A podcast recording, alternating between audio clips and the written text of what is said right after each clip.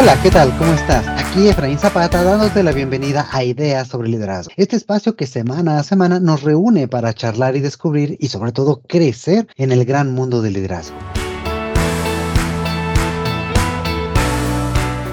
El día de hoy continuamos con nuestra tradicional mesa de fin de año en la que exploramos algunas tendencias que transformarán lo que significa ser líder en 2024 y mucho más allá. Y seguimos esta charla con dos invitados de lujo. ¿Qué tal, Guillermo? ¿Cómo estás? Hola, ¿qué tal, Efraín? Un saludo para ti, para Leti, para toda tu audiencia. Muy contento de participar contigo nuevamente. Muchas gracias. Y Leti, Leticia Rodríguez también, ¿cómo te va? Muy bien, muchas gracias. Muy contenta de estar nuevamente eh, aquí con ustedes. Un placer, de verdad. Este, son personas personas a las cuales admiro profundamente por su forma de pensar, por su experiencia, sus conocimientos y es un privilegio que me hayan invitado nuevamente. Muchas gracias.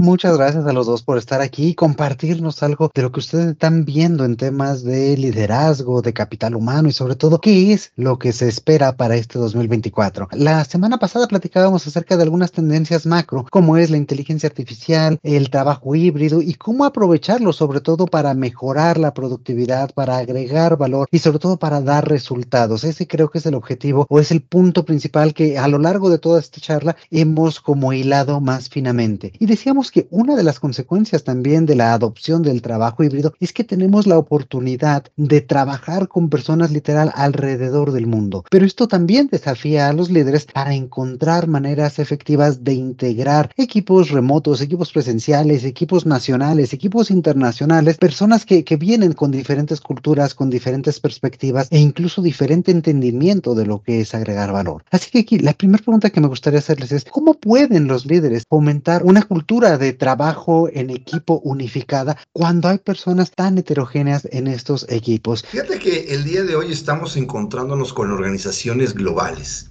Hay personas de varios países, hay personas de varios estados o regiones dentro de un mismo país, hay personas de diferentes generaciones, este cambio generacional que está dentro de las organizaciones, y hay diferentes equipos o áreas dentro de la organización. El líder intercultural tiene como objetivo el hacer que todos ellos generen una sinergia. Y considero que la herramienta más valiosa que tiene el líder es la comunicación. Ser capaz de comunicar claramente las ideas, tener específicamente específicamente cuáles son los objetivos para poder desarrollar una estrategia que nos permita alcanzar. De ahí la importancia de que alineemos en torno a la mística de la organización cuál es el objetivo que nos une para poder todos enfocarnos hacia allá. Y el otro punto es, para poder enfocarnos hacia ese objetivo, necesito identificar que cada uno de nosotros somos diferentes y también somos valiosos. Y que si estamos aquí es para poder agregar valor y para ser complementarios. Identificar por medio de la empatía, como tenemos diferentes perspectivas, edades, puntos de vista, géneros, etcétera, pero hemos sido contratados para agregar valor a la organización y lograr objetivos conjuntos. Dejemos a un lado un poco la subjetividad y enfoquémonos en la objetividad para poder alinearnos en torno a esta mística y crear una cultura donde cada uno de nosotros somos complementarios e interdependientes. El líder es la persona que se encarga de cohesionar todos estos puntos de vista diferentes y poner en práctica las habilidades y competencias de todos los miembros de la organización a través de entendernos y enfocarnos en hacer lo que mejor sabemos hacer y que fue para lo que nos contrató la organización y agregar valor, lograr las metas. Evidentemente estoy totalmente de acuerdo con lo que dices Memo y para mí una competencia fundamental de cualquier líder es la de entendimiento intercultural. Es decir, el líder de un momento a otro puede encontrarse con equipos de diversa naturaleza a nivel de cultura, como tú mencionas, de género, de edad, de formación, de un montón de cosas. Y yo creo que el lograr este entendimiento y la pregunta que hace Efraín de cómo integrarlos es fundamental escuchar a cada uno de ellos y tratar de entender cómo y asegurarse de que lo que él está comunicando realmente se ha entendido con el sentido que el líder está buscando, porque muchas veces y dentro de nuestra misma cultura eh, cometemos errores de comunicación en donde damos por sentado de que el mensaje que yo ya di fue entendido por todo mi equipo de manera igual, pues no es cierto. Entonces el líder tiene que asegurarse en mayor medida de que cada uno de estos miembros, probablemente sea una persona que está en Sudáfrica, Latinoamérica y entiende las cosas de una manera distinta a, a una persona de México que probablemente es, es, del norte, pero tengo a otra persona que es del sudeste y también son dos perspectivas distintas, o una persona con una cultura oriental que nada que ver, o un miembro del equipo, para él la puntualidad puede ser fundamental, pero eh, a lo mejor para alguien de una cultura latina no. Entonces, si tú estás gestionando un equipo y convocas a una reunión, pues de repente la persona que es súper puntual va a decir, ¿y, los, ¿y estas dos personas dónde están o qué pasó? Entonces, tratar también de gestionar estos conflictos que se puedan dar por eh, esta falta de entendimiento también dentro del equipo de la cultura y de la forma de entender el trabajo y el mundo de mis compañeros. Y es un trabajo bien interesante porque independientemente de que el líder trabaje para sí mismo en este entendimiento intercultural, tiene que fomentarlo al interior de su equipo para que también adopten y entiendan y tratar de alinearlos hacia la consecución de los objetivos, ¿no? Para que no haya estas rupturas dentro del equipo que de entrada dicen, no, hombre, yo con estas personas de tal país, de tal raza, de tal no sé qué, y empiezan ahí los prejuicios y, y, ya no le hablo, ya no me interesa, no me hacen caso. Y, y creo que ese es un rol fundamental en el liderazgo, estar muy pendiente de qué es lo que pasa en la dinámica del equipo para tratar de solventar estos conflictos de una manera mucho, muy sana. Con lo que dices, Leti, me gustaría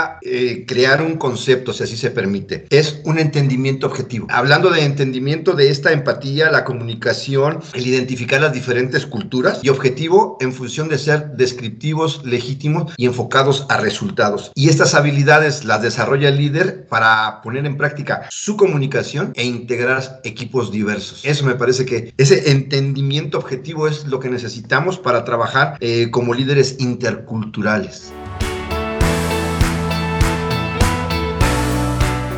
Comunicar, comunicar, yo creo que es la clave de todo esto y sobre todo pues abrirnos, abrirnos a nuevas experiencias, a nuevas personas. les comparto muy brevemente, fíjense que hace poco una, una ejecutiva con la cual tengo el gusto de, de colaborar en varias cuestiones, ella acaba de, de, cambiarse de trabajo y me decía, es que estamos en reuniones con el equipo y pues resulta que hay una persona clave que nunca está en estas reuniones, ¿no? Y tiene una, un cargo directivo. Entonces pues les pregunto, oigan, ¿y por qué no está la persona clave? No, pues porque la persona clave está en Estados Unidos. ¿Y luego qué tiene eso que ver? No, pues que habla inglés. ¿Y que ustedes no hablan inglés y todos ustedes son directivos? No, pues sí, todos hablamos inglés. Pues tráiganla, ¿no? Y a partir de ahí, cosas tan sencillas como que nos estábamos acostumbrando a tener una, una conversación en español por ser más fácil, se vuelven improductivas, generan retrabajos, generan conflictos, generan cuestiones que incluso pues se alargaban muchísimo los procesos y las autorizaciones simplemente porque no involucraban a una persona clave en la toma de decisiones, ¿no?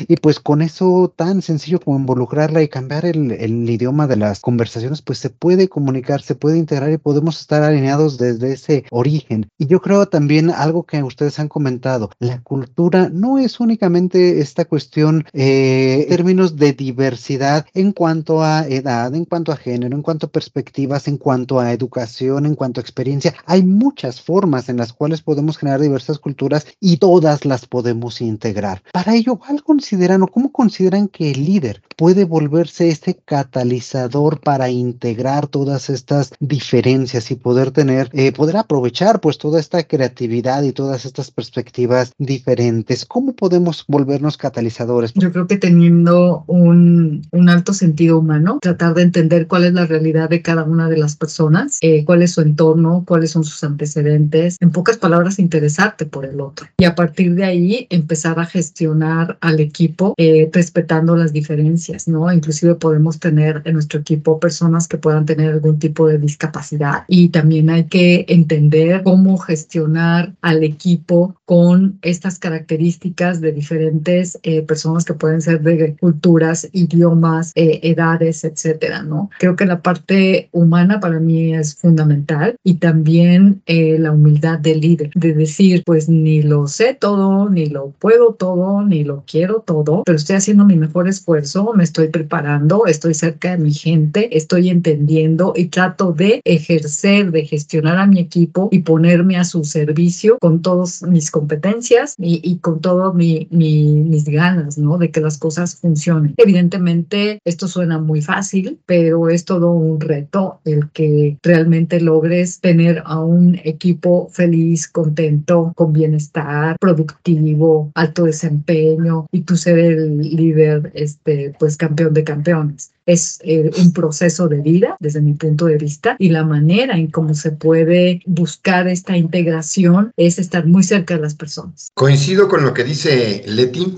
y recuerdo a Roman Karsnarik que dice en la revolución empática, dice parafraseando a los Beatles, eh, lo que el mundo necesita no es amor, lo que necesita es más empatía. Entonces me parece que el líder lo que, lo que hace o su papel para impulsar esta integración es disminuir los ruidos incrementar sus habilidades de comunicación a través de demostrarse, y lo comentaba Leti y coincidimos, de ser vulnerable, de decir, ¿sabes qué? No sé, pero déjame aprender y aprendo de todos. Y en ese aprender de todos tengo que sacar lo que ya no me sirve y aprender cosas nuevas, meter cosas nuevas y cambiar mis paradigmas. ¿Para qué? Para ser el primer servidor de mi equipo. Y a través de ser el primer servidor de mi equipo, ser congruente y permitir una visión integral, ecléctica y global de lo que es el equipo y para qué estamos unidos sobre un propósito y una mística dentro de una organización. Creo que es importante pues esta parte, ¿no? Ver cómo podemos integrar desde esa perspectiva humana y pues otra vez el tema de la comunicación. Otra pregunta que, que me gustaría hacerles en este mismo sentido es, también hay equipos que no son diversos por ser eh, a lo mejor muy localizados, por ser muy este, en una región geográfica, etcétera, o simplemente porque así se han ido conformando a lo largo del tiempo.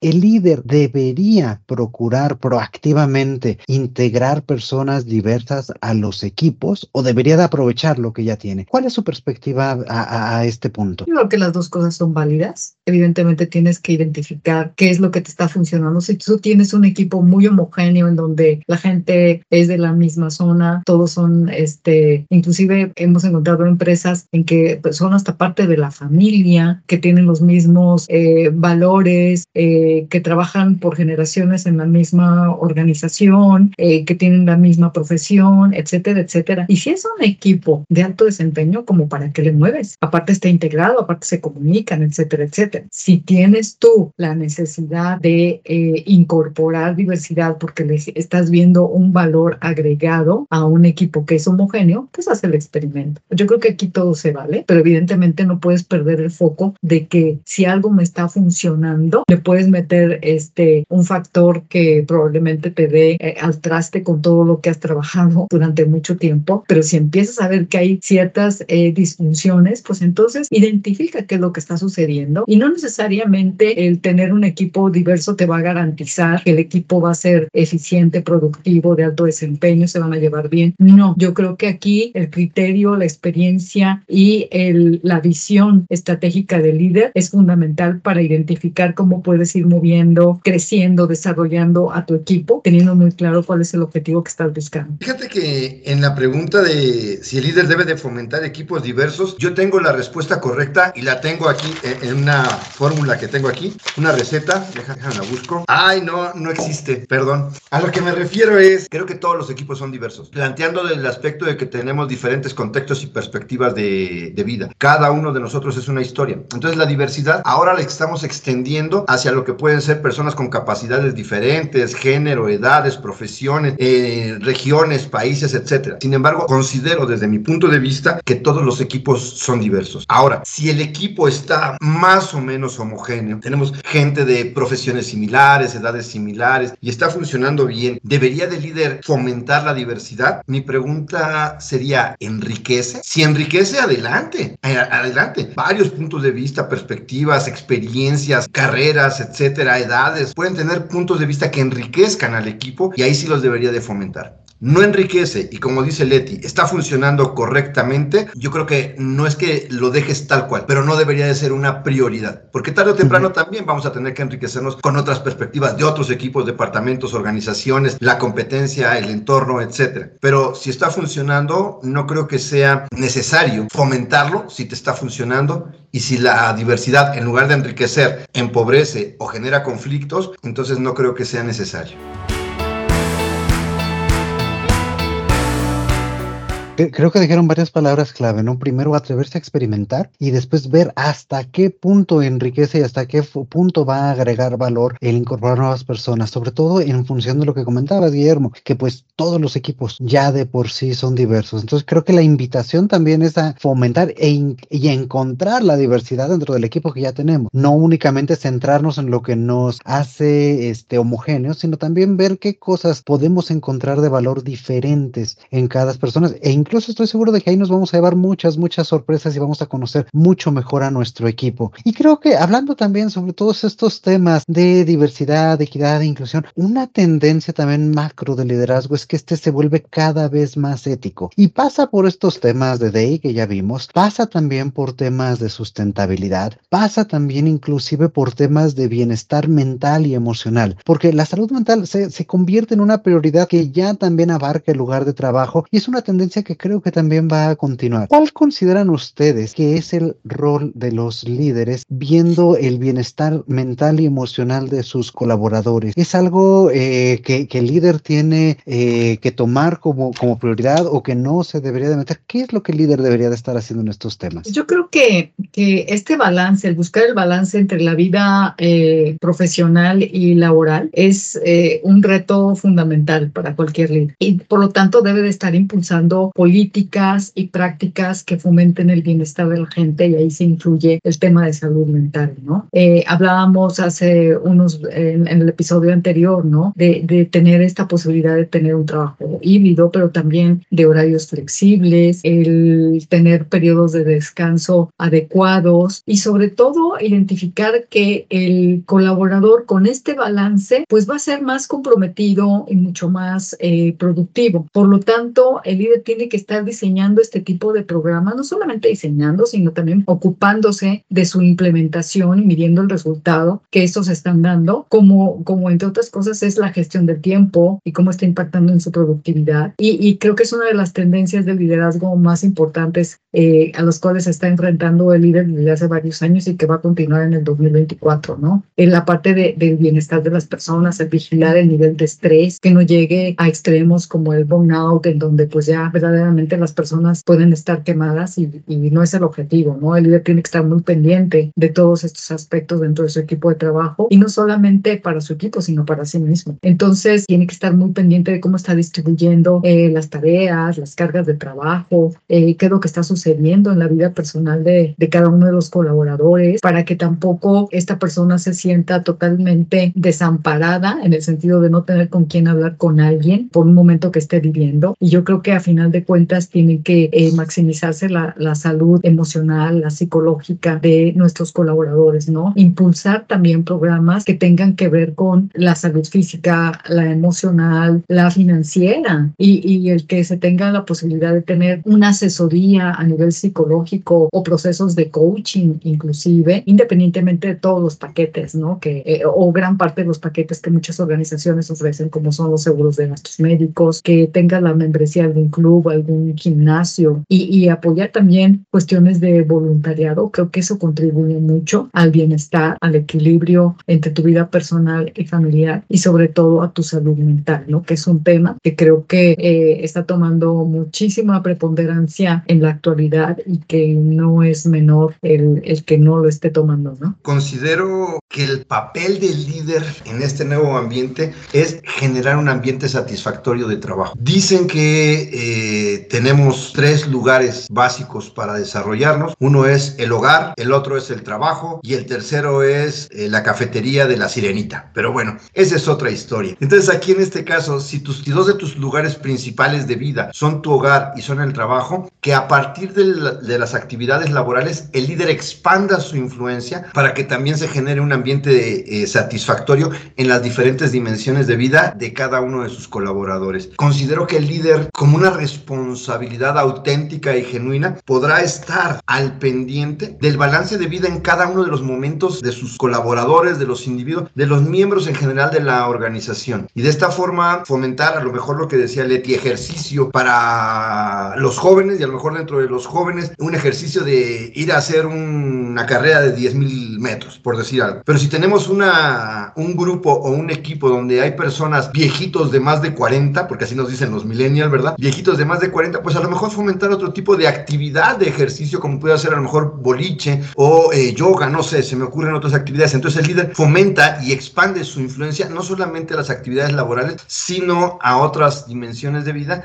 y procura influir positivamente en sus colaboradores para que ellos encuentren ese balance de vida donde no hay un equilibrio, sino que, porque el equilibrio es un momento y un estado en el cual ya llegaron, así se quedan y eso es lo correcto por los siglos de los siglos. No, sino fomentar un balance en el cual sabemos que estás trabajando y estás estudiando porque estás por terminar tu carrera, a lo mejor necesitas estudiar y trabajar más y no te preocupa tanto el ejercicio o la familia. Oye, ya estás recién casado, estás teniendo hijos, te preocupa más estar al pendiente de tu familia y a lo mejor con lo que decíamos previamente, te conviene y te favorece y te da un ambiente más satisfactorio hacer algo, de, algo más de tiempo en trabajo en, en casa, siempre y cuando esté orientado a resultados. Entonces, yo creo que el líder es expander, expander este, esta influencia positiva para procurar el balance y la satisfacción dentro del entorno laboral y de ahí en los demás entornos. Considero que deberá ser congruente con lo que dice, con lo que hace, con lo que piensa y con lo que siente para poder reducir aquellas cosas que son negativas dentro del el bienestar o calidad de vida de las personas, como pudiera ser el estrés, eh, las distancias que recorren para llegar al trabajo o un liderazgo negativo o de la vieja guardia y fomentar aquellas otras como puede ser eh, las relaciones y los vínculos con sus colaboradores, el salario emocional, el reconocimiento, el logro de resultados, la celebración y también un liderazgo que influye positivamente para mejorar la calidad de vida de las personas que lo rodean en cualquiera de las dimensiones.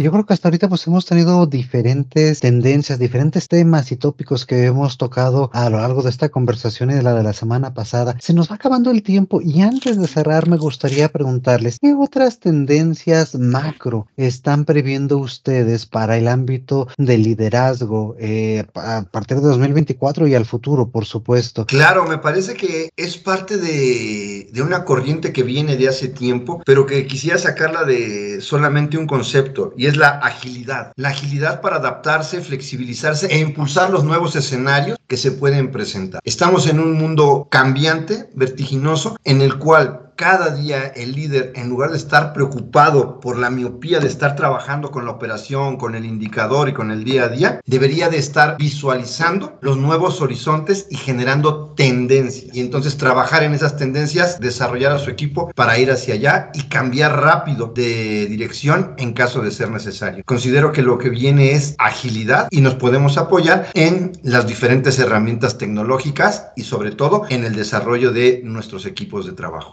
Gracias, Guillermo. Leti, ¿qué otras tendencias observas tú? Yo creo que también un tema de, de, sostenibilidad y de responsabilidad social, en donde pues cada vez los líderes eh, eh, se enfrentan a una presión por adoptar prácticas eh, comerciales sostenibles y responsables. ¿Por qué? Porque se está esperando a nivel global que las organizaciones adopten medidas para reducir su huella de carbono o promover la energía renovable o implementar prácticas de fabricación o de producción que sean sumamente responsables para contribuir con la preservación del medio ambiente y de la sociedad futura. Entonces, los líderes evidentemente tienen que mostrar ese compromiso con la parte de la responsabilidad social y la sostenibilidad, siendo también unos líderes éticos que promuevan la integridad en sus acciones y decisiones, buscando el bienestar de las personas, no solamente de las que estamos en este momento, sino de las generaciones futuras y de nuestro planeta, ¿no? Porque solamente tenemos un plan. Entonces, creo que una de esas tendencias es también fomentar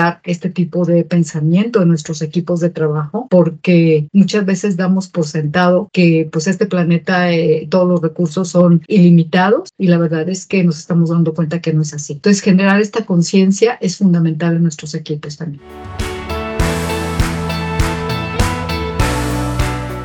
Y bueno, ahora que está, estamos haciendo este episodio especial, me gustaría hacerles una pregunta de cierre un poquito diferente a la que acostumbramos. Y esta sería, en una sola frase, ¿qué recomendación darían a los líderes para el próximo año en este contexto de innovaciones y de cambio? Pues yo lo que les diría es que disfruten el proceso. En una sola frase es que disfruten el proceso. Ya después te lo puedo construir más. En una palabra, Nankurunaisa. El tiempo todo lo acomoda, todo va a salir bien. Hay que tener fe y fortaleza. Nankurunaisa. Excelente. Pues muchísimas, muchísimas gracias una vez más. Qué gusto compartir con ustedes este episodio especial y espero tener la oportunidad de tenerlos de vuelta muy pronto en este espacio que es de ustedes también. Muchísimas gracias a los dos por haber aceptado esta invitación. Muchas gracias. Un placer nuevamente coincidir con personas tan interesantes como ustedes dos y pues unas felices fiestas para ustedes, para sus familias, para tu audiencia, Efraín, y que el 2024 esté realmente lleno de muchos éxitos, de mucha salud y bendiciones para todos. Muchas gracias. Muchas gracias por la invitación invitación nuevamente. Un placer y un privilegio el tener la oportunidad de compartir espacios y aprender de personas como ustedes y de compartir con toda tu audiencia, Efraín. Lo mejor para 2024 y no solamente 24, sino todos los días. Y recordarles o invitarle a la gente a que sea la sonrisa en la cara de alguien más. Eso es lo que hace un líder y mi comentario final. Muchas gracias y muchas felicidades a todos. Pues no me queda más sino sumarme a todas estas felicitaciones, a estos parabienes. Para todos ustedes que nos escuchan, muchísimas gracias por estar aquí como cada semana. Que se la pasen muy contentos, muy felices, llenos de salud, alegrías y bendiciones para este y para muchos más años que vendrán. Y que nos sigamos escuchando cada semana en ideas sobre liderazgo para continuar creciendo y desarrollándonos como personas y por supuesto como líderes. Y pues como siempre recuerden que pueden enviarnos todos sus comentarios, todas sus preguntas al correo hola arroba ideas sobre liderazgo.com y también dejarnos de qué temas les gustaría que platicáramos para arrancar el próximo 2024. Como siempre te mando un fuerte abrazo. Yo soy Efraín Zapata y te espero a la próxima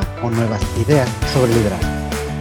El contenido de este podcast es original de Ideas sobre Liderazgo. La conducción y coordinación general están a cargo de Efraín Zapata. Agradecemos la participación en este episodio de Leticia Rodríguez y Guillermo Ramírez. La producción es realizada por Edgardo Bustamán. Ideas sobre Liderazgo es una comunidad orientada a mejorar las prácticas de liderazgo y desarrollo de las personas y sus organizaciones.